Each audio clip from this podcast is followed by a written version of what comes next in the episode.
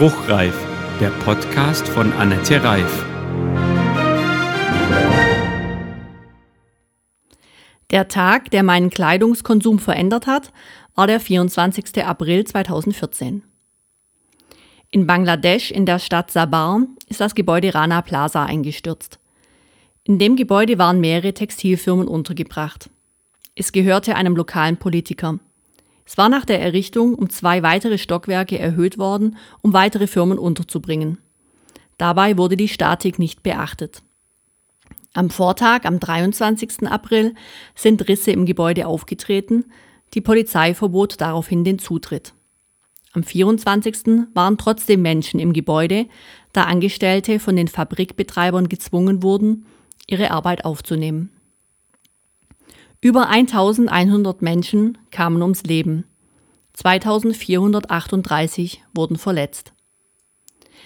Menschen, hauptsächlich Frauen, sind zur Arbeit gegangen und sind von dieser Arbeitsstelle nicht zurückgekehrt.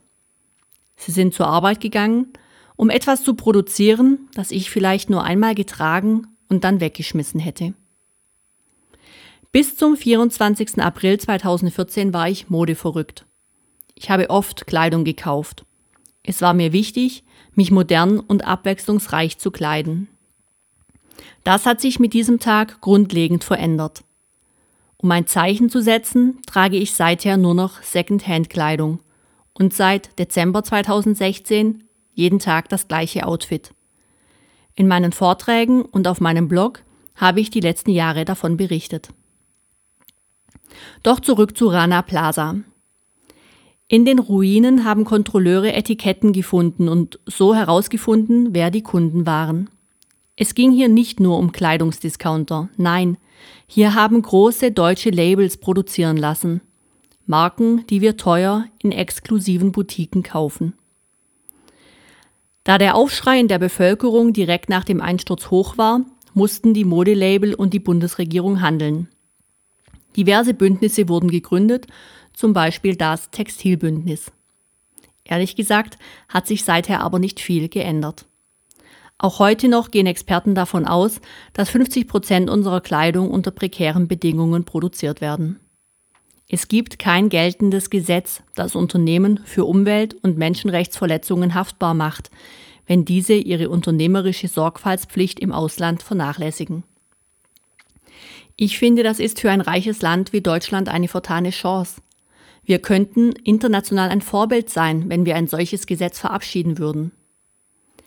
Einige von euch sagen jetzt vielleicht, aber über ein Lieferkettengesetz wird doch schon lange gesprochen. Ja, das stimmt. Und es gibt inzwischen auch einen deutschen Gesetzentwurf. Dieser deutsche Entwurf reicht aber nicht aus, um Menschen und Umwelt weltweit vor Ausbeutung zu schützen. Anfang März diesen Jahres wurde im Europaparlament für den sogenannten Legislativbericht über menschenrechtliche und umweltbezogene Sorgfaltspflichten von Unternehmen mit großer Mehrheit abgestimmt. Das bedeutet, das Europaparlament empfiehlt der EU-Kommission, eine Art EU-weites Lieferkettengesetz einzuführen. Inhaltlich geht das Europaparlament dabei weit über den verwässerten deutschen Gesetzentwurf hinaus, auf den sich die Bundesregierung im Februar geeinigt hat.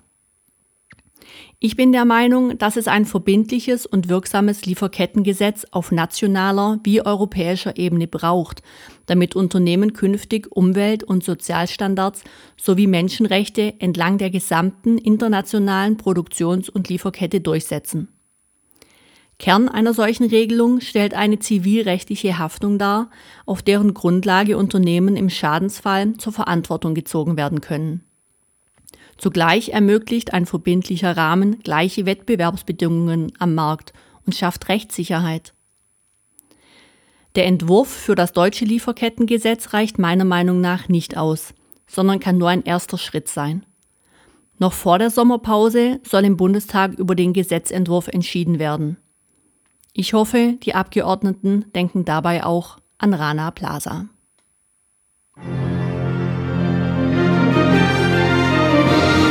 Das war Spruchreif